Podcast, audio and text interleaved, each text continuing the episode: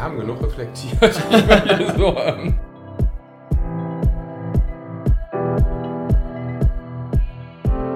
Herzlich willkommen zum Podcast Student mit Politiker. Ich bin der Student Jonas, 22 Jahre und studiere Wirtschaftspsychologie. Und ich bin der Politiker Alexander, 39 Jahre alt, bin Mitglied des Städteregionstages und kandidiere für den Bundestag.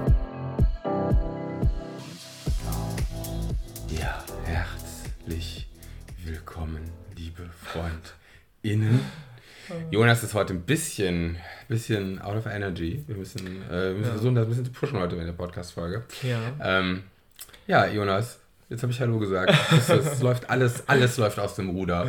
Die Ja. Welt geht unter. Was, was? Ach, jetzt, Jetzt bekommst, du, jetzt bekommst sogar du Nachrichten statt meiner. Also ich sag mal, äh, ist alles nicht leicht. So, wir leben in Corona-Zeiten. Wir sind mitten im Lockdown in der zweiten Welle. Äh, Du arbeitest ja noch im Krankenhaus. Puh, wie geht's dir? Ich, ich muss sagen, ich hatte mich auf dem Weg hierhin schon auf die Frage vorbereitet und dann musste ich immer an deine Antwort denken. Du sagtest dann in deinen stressigen Zeiten immer, dass du genervt und gestresst bist und das war dann auch immer so der Anfangslacher. Das fand ich ganz gut und ich muss sagen, das trifft heute auf jeden Fall zu. Also, ich bin genervt und gestresst, aber schön, dass wir endlich Podcast aufnehmen. Ja, herrlich. so. Herrlich, wunderbar. Und die Also- Zeit ist verflogen. Wir kommen zu unseren drei schnellen.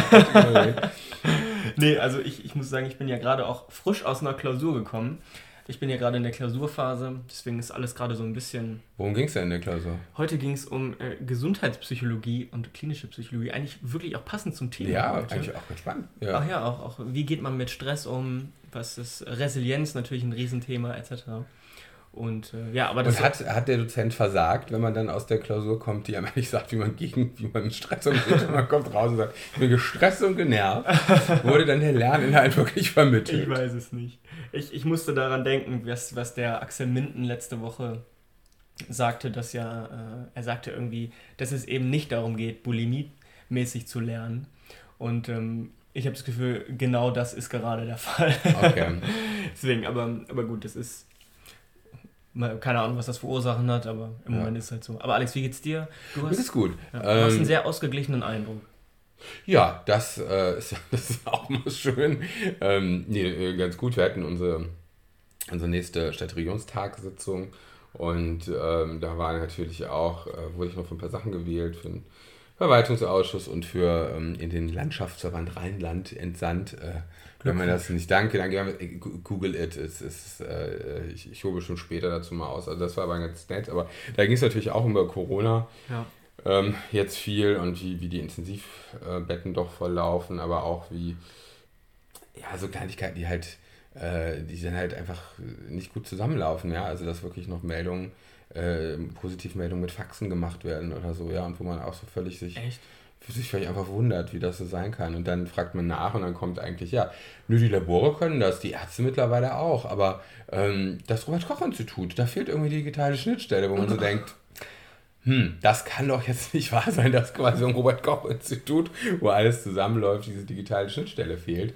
Äh, ich habe es noch nicht überprüft, also wenn äh, vielleicht an unsere Hörenden, wenn da jemand arbeitet oder wenn da jemand Aufklärung weiß, äh, äh, das sagt uns gerne mal Bescheid, weil ich mir gedacht, es kann doch eigentlich gar nicht sein, dass so ein Institut, was äh, so, so modern eigentlich sein sollte, dann ähm, auf einmal das Problem ist. Und ja, und also, aber so kriege ich ja Corona jetzt äh, glücklicherweise äh, nur über sich die administrative Ebene so, äh, so mit. Also natürlich über die Ex-Corona-Hilfe auch, äh, gibt es auch jetzt natürlich mehr, mehr Fälle, also glücklicherweise ja auch sehr viele Genesene, die sich mit Hilfe einbringen. Aber die Leute sehe ich ja so nicht. So, aber du warst ja richtig und du bist ja richtig da in deinem. Ja, ich, ich war tatsächlich jetzt letzte Woche mal äh, seit langer Zeit wieder arbeiten und dann war ich auch mal, habe mir die Corona-Station mal echt angeguckt, weil ich es irgendwie immer ganz spannend fand und interessant fand, wie die Leute da so draußen, wie das Personal halt auch, auch noch drauf ist, ob die noch ja irgendwie Bock haben zu arbeiten, ob die Mhm. noch begeistert dabei sind. Und habe dann tatsächlich auch noch mal mit einem Corona-Patienten gesprochen, der dann ähm, von der Station runtergekommen ist, also der quasi die der, der Corona überstanden hat, ohne Mhm. irgendwelche Symptome. So, äh, also er war zwar in, infiziert Mhm.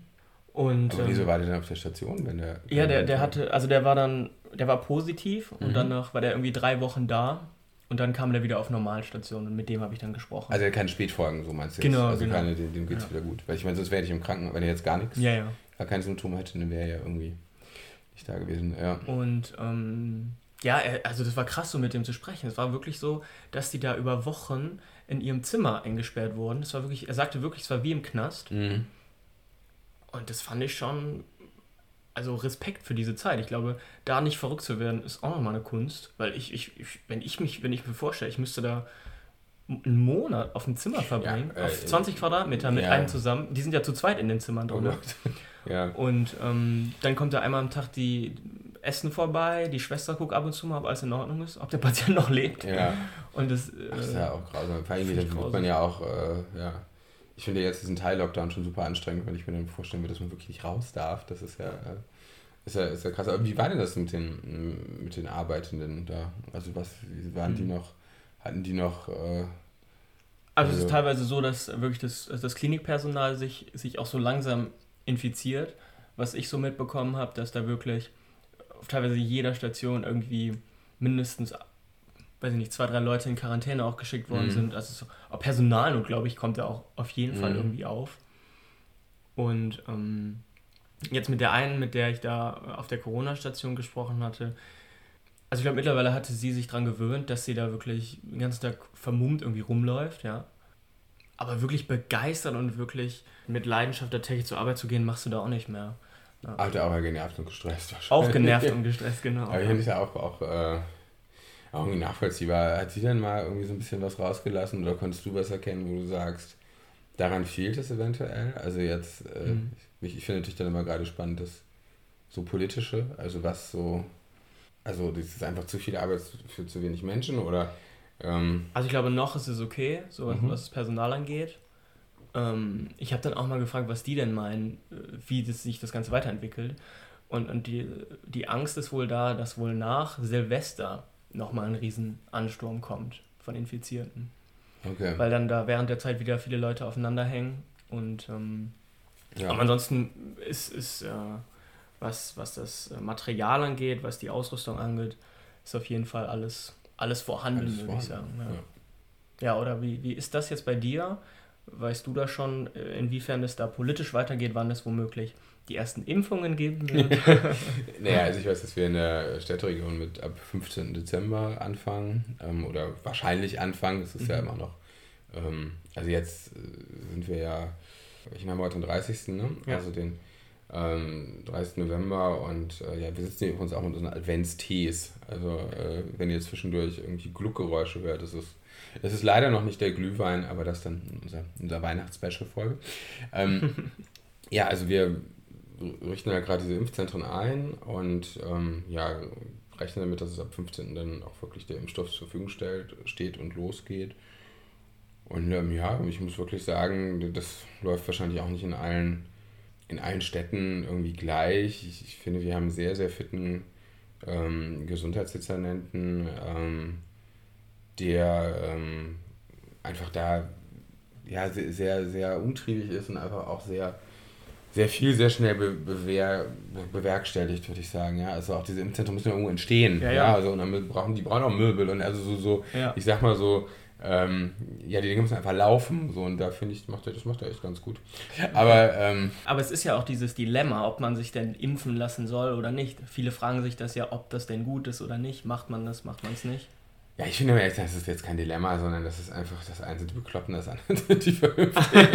also, nein, also ich finde, ja, man muss das ernst nehmen und ich finde auch, ähm, es gibt ja durchaus, oder es gab ja durchaus in der Geschichte der, der Menschheit äh, Impfstoffe, die äh, Nebenwirkungen hatten, ja, und wo dann auch ähm, man sieht, naja, da war das halt vielleicht zu früh, das wurde nicht richtig getestet oder ich glaube, irgendein Grippeimpfstoff in den USA mal und so, aber und ich finde auch, man darf das ruhig, also man, man soll jetzt nicht das so in schwarz-weiß malen, sondern natürlich gibt es immer Bedenken, wenn man irgendwas mit seinem Körper macht, so, ja, ähm, aber was sind denn die Alternativen? Mhm. Also und ich, finde auch, da muss man dann, also das muss man ins Verhältnis setzen, so, und wie viele es wird, ja keine, es wird ja keine Impfpflicht geben. So, Mhm. Das heißt, sondern es wird ja eigentlich gerade am Anfang viel zu wenig Impfdosen geben. Ja, also Deutschland macht es, glaube ich, gerade gar nicht schlechter. Das wäre, oder die Europäische Union ist es ja eher. Ähm, die, die im Moment sehr viel Impfdosen ja äh, schon Verträge dafür unterschrieben haben. Aber gerade am Anfang wird es ja, äh, ich sag mal, wird dieser, dieser Impfstoff wird der heiße, heiße Scheiß sein. Ja? Also, meine, mhm. das wird ja das sein, was Leute haben wollen.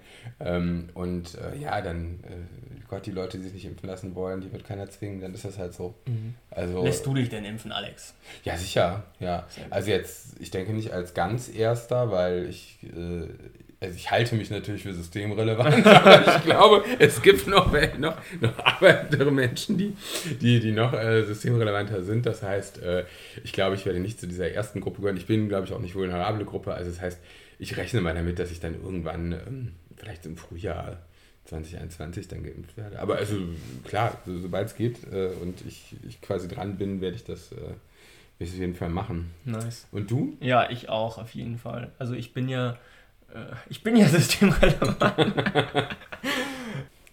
nee, aber ich glaube, also ich gehöre zum Klinikpersonal. So alt, da wächst doch auch schnell was nach. ähm. Ich bin ja auch Klinikpersonal und ähm, deswegen glaube ich, dass ich da, ja, oder hoffe ich, dass ich da auch direkt mitgeimpft werde und hoffe natürlich, dass das wenig Nebenwirkungen hat, ja. ja. Genau, und bin aber auch gespannt, wann das dann auch so, weit, so sein wird und wie das Ganze dann auch stattfinden wird. Ja. ja. Also ich meine, du hast natürlich auch die Risikokontakte. Ne? Also jetzt, wo, ich meine, die die Politik an sich, nur damit ich dann mich auch gut fühle, ist natürlich auch systemrelevant. nur ähm, wir, wir haben ja nicht so viel, also du hast ja einfach Kontakt mit Patienten, so das passiert ja jetzt in, ja. bei uns nicht mehr als bei der Durchschnittsbevölkerung. Genau. Schön. Aber Alex, wie ist es dir denn ergangen während dieser ganzen, während dieses zweiten Lockdowns? Wir hatten schon einige Gespräche. Du wolltest eine Bar aufmachen, dann wolltest du. psst, psst, psst. Nee, ich, ähm, also, hm. Also ich kann ja auch mal starten. Also ich muss sagen... Ja, bitte, wenn du die Energie wieder gefunden hast, Jonas, dann... was, was, was bei mir war, dass ich merkte, als, also ich hatte ja dann auch wieder On Uni in Präsenzform ja. und, und keine Ahnung, war viel an den Aachen, wir haben irgendwie viel gemacht und da war man schon wieder relativ viel unterwegs und dann kam dieser Lockdown und dann merkte ich, okay, krass, äh, du kommst jetzt wieder so voll runter, weil man war wieder so voll in seinem Ding drinne ja. Und dann kam ich auf einmal wieder voll am Boden irgendwie an und alles beruhigte sich und ich war ein bisschen beruhigter. Und dann muss ich sagen, hat es mich irgendwie total angefangen zu nerven. Ich, ich, ich muss sagen, das fällt mir beim zweiten Lockdown auch wesentlich schwerer als beim ersten. Mhm. So wie ich den ganzen Tag da vor dem Laptop zu sitzen und einfach mal und nicht irgendwie wirklich rauszukönnen, sich mit Freunden zu treffen, das muss ich sagen, ist dieses Mal wesentlich schwerer als beim ersten Mal. Vielleicht liegt es auch an der Zeit, ja, ich meine, es ist um 17 Uhr dunkel, wo man dann teilweise wirklich noch vorm Laptop sitzt und sich denkt, gut, jetzt ist der Tag auch wieder rum. Mhm. Und ähm, ja. Ja. Also schwieriger für mich auf jeden Fall. Ja, ich muss leider äh, zugeben, für mich auch. Also ich, ähm, ich merke, ich bin etwas genervter und ich äh, weiß auch, dass ich das schon privilegiert erlebe. Ja, und ne, das Ganze ist klar. Trotzdem ähm, schränkt es einfach das Leben sehr ein und ich glaube, es kommt auch, auch so auf die. Es ist aus einer Typfrage. Also ich meine, ich bin einfach ein Mensch, der sehr gerne ähm, sehr sozial unterwegs ist, ja. Also das heißt, ähm, ich bin einfach sehr gerne in großen Gemeinschaften. Und ich finde, dass das jetzt nicht geht, das ist schon, also dass das belastet mich schon und ich glaube, das äh, belastet sehr viele Menschen auch. Ja? Mhm. Also ich, ich denke dann jetzt noch diese Kombination von, von vor Weihnachten, was ja auch für viele eine stressige Zeit ist. Es ist ja eigentlich immer eine schöne Zeit, aber es ist für viele auch eine stressige Zeit. Mhm. Und ähm, ja, und ich meine dann natürlich, dass ich nicht Karneval feiern konnte am 11.11., .11., ich sag mal, das ist ähm, und ja, also ich bin sehr froh, wenn das alles, äh, wenn das alles überstanden ist. Also ähm, ja, ich finde schon auch nervig. also, und auch, ich finde aber im ersten Lockdown, da hat man so, ähm, da konnte man so ein bisschen so, naja, es war auch schon, auch schon Mist, aber da konnte man in sich gehen und konnte irgendwie mal ein paar Projekte machen oder ich zumindest. Und, äh, aber jetzt ist man einfach genug in sich gegangen. Jetzt genau, jetzt wir haben genug reflektiert. wir so, ähm, möchten das jetzt auch ein bisschen umsetzen können. Äh, und äh, ich habe auch irgendwie das Gefühl, ich weiß nicht, ich habe schon irgendwie drei irgendwelche Online-Seminare für umsonst angeboten, weil man irgendwie, einfach damit man da so, so, so in Kontakt mit Menschen ist und was man mehr macht oder, oder was anderes macht. Ja.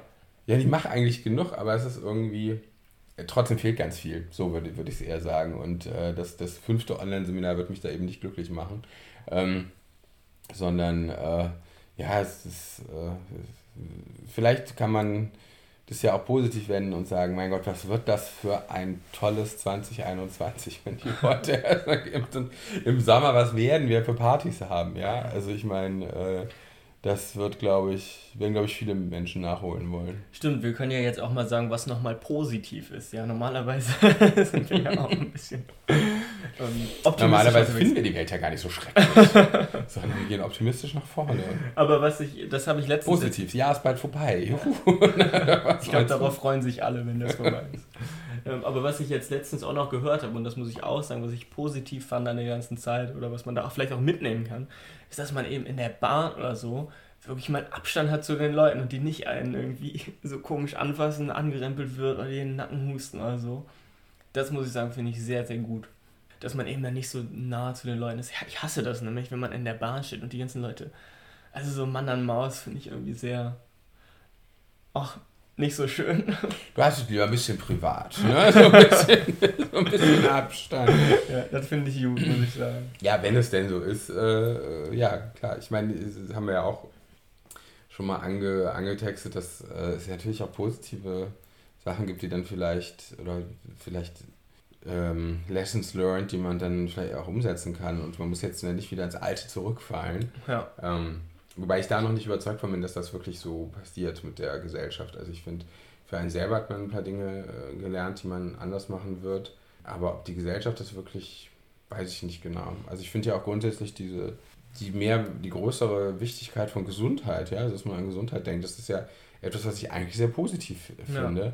Ich habe das Gefühl, das gilt jetzt, das gilt nur für Corona, das gilt nicht für andere Krankheiten. Also ich meine, es gibt auch eine ganze Menge andere tödliche oh, ja. äh, oder, oder leidbringende ähm, Erkrankungen. Und es ist aber irgendwie nicht so, dass das dafür jetzt mehr, mehr sensibilisiert ist. Also dass man könnte jetzt ja eigentlich die Zeit nutzen, um generell für eine gesündere Umwelt, für einen gesünderen Lebenswandel, für eine gesündere Gesellschaft, ja, mhm. einfach zu, äh, oder eine gesündere Gesellschaft in dem Sinne, dass sie einen weniger krank macht, so, ja, also dass man, dass man Bedingungen schafft, in denen wir alle gesünder leben können, äh, nutzen. Das passiert aber irgendwie nicht, sondern mhm. ich finde, das äh, geht im Moment, ja, um Corona und dann, wenn das dann durch ist, dann ist auch alles wieder gut. Dann ist auch alles gut und ja, okay, dann, wenn die nächste Pandemie kommt, sind wir darauf vorbereitet, aber mal zu sagen, ja, jetzt schaut doch mal, wie wichtig wirklich Gesundheit ist, könnten wir nicht viel mehr in der Prävention tun. Das passiert irgendwie nicht und das finde ich dann auch schade, also weil das ist, das wäre ja eigentlich eine Chance, die, die jetzt da ist, ja, also, ähm, ja, das ist, tatsächlich habe ich letztens, mit wem habe ich denn darüber gesprochen? Ich weiß gar nicht, aber das ist eben auch das, was ich mir wünsche, eben, dass, also wenn man sich was wünschen kann von der Politik, dass, dass man eben präventiv viel dafür tut, ja, und falls, und es wird voraussichtlich nochmal, äh, also wird jetzt kein Einzelfall gewesen sein, so eine Corona-Pandemie, sondern es ist ja schon davon auszugehen, dass äh, das nochmal Ähnliches so passieren wird. Deswegen hoffe ich da, oder ist meine Hoffnung, dass dass man da eben dann besser vorbereitet ist, ja, und weiß, wie man damit umzugehen hat, weiß, welche Maßnahmen man einleiten muss. Und ähm, das, das würde ich mir auf jeden Fall wünschen und es ist eine Riesenchance, ja. Das klingt immer so blöd, ist aber so. Ähm, genau, und noch eine, eine Story, die mir gerade noch zu dieser ganzen Corona-Debatte eingefallen ist. Und zwar ist es ja so, dass gewisse, gewisses Krankenhauspersonal äh, irgendwelche Bonuszahlungen vom Staat bekommt. Aber es ist wohl so, dass im Bonner Uniklinikum, die den Bonus nicht bekommen, weil die zu wenig Corona-Patienten haben. Das Kölner oh. Uniklinikum aber diese Corona-Zahlung bekommt. Habe ich nämlich jetzt gehört, da hat sich eine Mitarbeiterin bei mir beschwert, ja. Ähm, ja. Und da dachte ich, ja, mit meinen Connections. ja, Alexander macht da mal was möglich. ja, ich sag mal, ich, ich ne, werde den Spruch nehmen, den immer Politiker machen. Ich nehme das mal mit. ähm, nee, das ist äh, in der Tat auf. Äh, es gibt einfach so im System so kleinteiligen Schrott, ja, dass. Äh, es gibt jetzt auch diese, diese Freihaltepauschalen, ja, also für, für Intensivbetten oder für Betten, die nicht belegt werden, weil ähm, da gibt es eigentlich eine Pauschale für. Das gilt aber wieder nur, wenn du in einer bestimmten Versorgungsstufe bist.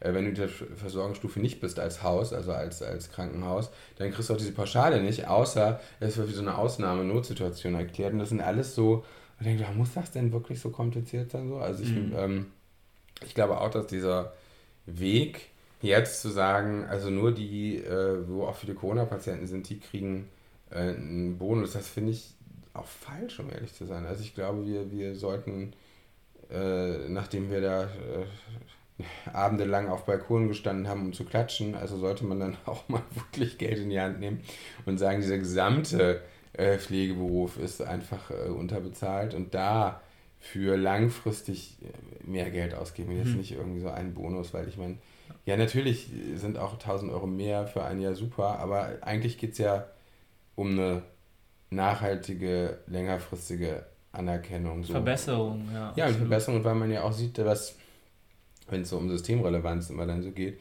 wenn man auch sieht, ja, das sind halt wirklich auch wichtige Jobs. So. Mhm. Und das äh, so kann man dann eben auch länger, da kann man auch dauernd durch mehr Geld ausdrücken und nicht durch so einmal, durch so einmal Zahlung. Ähm, und wo es dann eben noch, die sich weiß auch von, von Freunden, dann kommt es auch darauf an, wie lange die Person dann schon da arbeitet. Und dann haben sie nicht lang genug da gearbeitet oder sind von einem Haus ins andere gewechselt. Und dann ist das auch wieder ein Problem. Mhm. Also da ähm, finde ich, ist es dann doch wieder sehr bürokratisch und das ist natürlich genau, genau, äh, genau wie es nicht sein sollte. Ich kann gerne meinen nächsten Twitter-Kampf mit äh, Herrn Laumann und Armin Laschet eintreten äh, und kann noch mal das Bonner Beispiel nach vorne, nach vorne bringen. Also wir setzen euch an, wir setzen uns für euch ein. Das wollte ich nochmal erwähnen. Ich weiß gar nicht. für alles. Schreibt uns, wir setzen euch, genau. Schreibt uns euer Anliegen. Ja, fassen wir also zusammen. Wir freuen uns auf 2021, Alex. genau. Und ähm, Genau, falls, also wir, wir freuen uns natürlich auch über eure Nachrichten, wie ihr die ganze Corona-Situation jetzt so überstanden habt, wie es euch so geht während dieser ganzen Zeit, in den letzten Wochen, auch jetzt gerade ähm, beim zweiten Lockdown. Genau, und, und freuen uns auf eine gute Zeit im nächsten Jahr. Genau, und jetzt sind wir schon bei unseren drei schnellen Kategorien, Alex. Du hattest eben schon irgendwas, was du erzählen Kompliment wolltest. Kompliment äh, geht an Michael Simons, das ist unser Gesundheitsdezernent, der wirklich äh, ja, positiv bekloppt, die, äh, die Gesundheitskrise da oder die Corona-Krise gerade managt bei uns in der Städteregion und ähm, ja, Kompliment an ihn. Gute Story. Kommt von Jonas. Die gute Story war eigentlich auch der, der junge Mann, mit dem ich da im Krankenhaus gesprochen hatte, der dann eben auf Normalstation gegangen ist. Der war trotz seiner äh, Isolation da drei Wochen lang auf der Corona-Station irgendwie gut drauf und hat, hat sich gefreut, jetzt auch seine Familie mal wieder zu sehen und ähm, freut sich jetzt auf die nächste Zeit, dass er das Ganze gut überstanden hat. Und das ist doch eine gute Story, oder? Das ist. Da freuen wir uns doch für den jungen Mann. Das klingt jetzt ein bisschen ironisch, aber nein, also da freuen wir uns, dass es ihm besser geht. Und ist ja stellvertretend für ganz viele gute Stories. Ich muss ja genau. auch sagen, so geht's ja äh, sicherlich bei, aller, ähm, bei allem Corona-Schrott äh, ist ja oft der Verlauf eben sehr, sehr äh, mild und das ist ja auch toll. Die allermeisten werden eben wieder, wieder gesund. Ja, und, und Dankbarkeit, Alex, erzähl uns was. Ach, ich bin für so vieles dankbar, dass ich das gar nicht auf einen Punkt runterbrechen kann. dankbar, ich habe einen, äh, einen Adventskalender bekommen. Da, es hat mich äh, überrascht. Und, ach, das klingt so lame. Also wirklich ähm. geil. Ich glaube, ich habe seit Jahren keinen Adventskalender. Aber hey, schön. Ich freue mich für dich, Alex. Du bist ähm, deiner Mutter dementsprechend dankbar, oder? Ja, aber das klingt auch irgendwie so. Ich finde, das kann man jetzt voll gut nehmen. Ja? Das ist witzig. Okay, genau. Also. genau, bin ich meiner Mutter dankbar und zwar habe ich dieses Jahr einen Adventskalender bekommen. Ich bin, äh, ich hatte auch seit Jahren keinen Adventskalender mehr, aber irgendwie äh, meinte sie wohl, ach, das wäre mal nötig und ähm, sind kleine Alkoholfläschchen drin, glaube ich. Deswegen ja, ich sag ja mal, das ist natürlich wieder Romantisierung von Alkohol und so. Wir wollen da warnen, müssen auch immer noch unsere Drogenfolge machen. Stimmt. Also ähm, äh, vielleicht sind es ja auch einfach ähm, gute ähm, alkoholfreie Cocktails und Fläschchen, die da drin sind. Ähm, also das, äh, genau. es klingt jedenfalls nach sehr viel Glas, dieser Adventskalender. Und ähm, ja, finde ich schön. Wunderbar. Das ist doch ein wunderbares Ende. Und in diesem Sinne verabschieden wir uns. Wir freuen uns auf nächste Woche. Haben wir wieder einen wunderbaren Gast bei uns. Ja, und zwar haben wir die Andera Gader bei uns, die ähm, über Digitalisierung, Transformation, Unternehmerinnentum und solche Dinge spricht. Genau, da freuen wir uns sehr drauf. Habt eine gute Woche. Bis dann. Alex, du wolltest noch was sagen? Nee, ich wollte sagen, es ist ja eine, eine Doppel-Special-Folge quasi. Also wir sind ja, die erste Hälfte äh, hört ihr bei uns von dem nächsten Podcast, die zweite hört ihr auf ihrem Podcast, den können wir schon mal empfehlen. Der Podcast heißt nämlich Chancendenken. So, wir freuen uns. Bis nächste Woche. Bis nächste Woche. Ciao, ciao.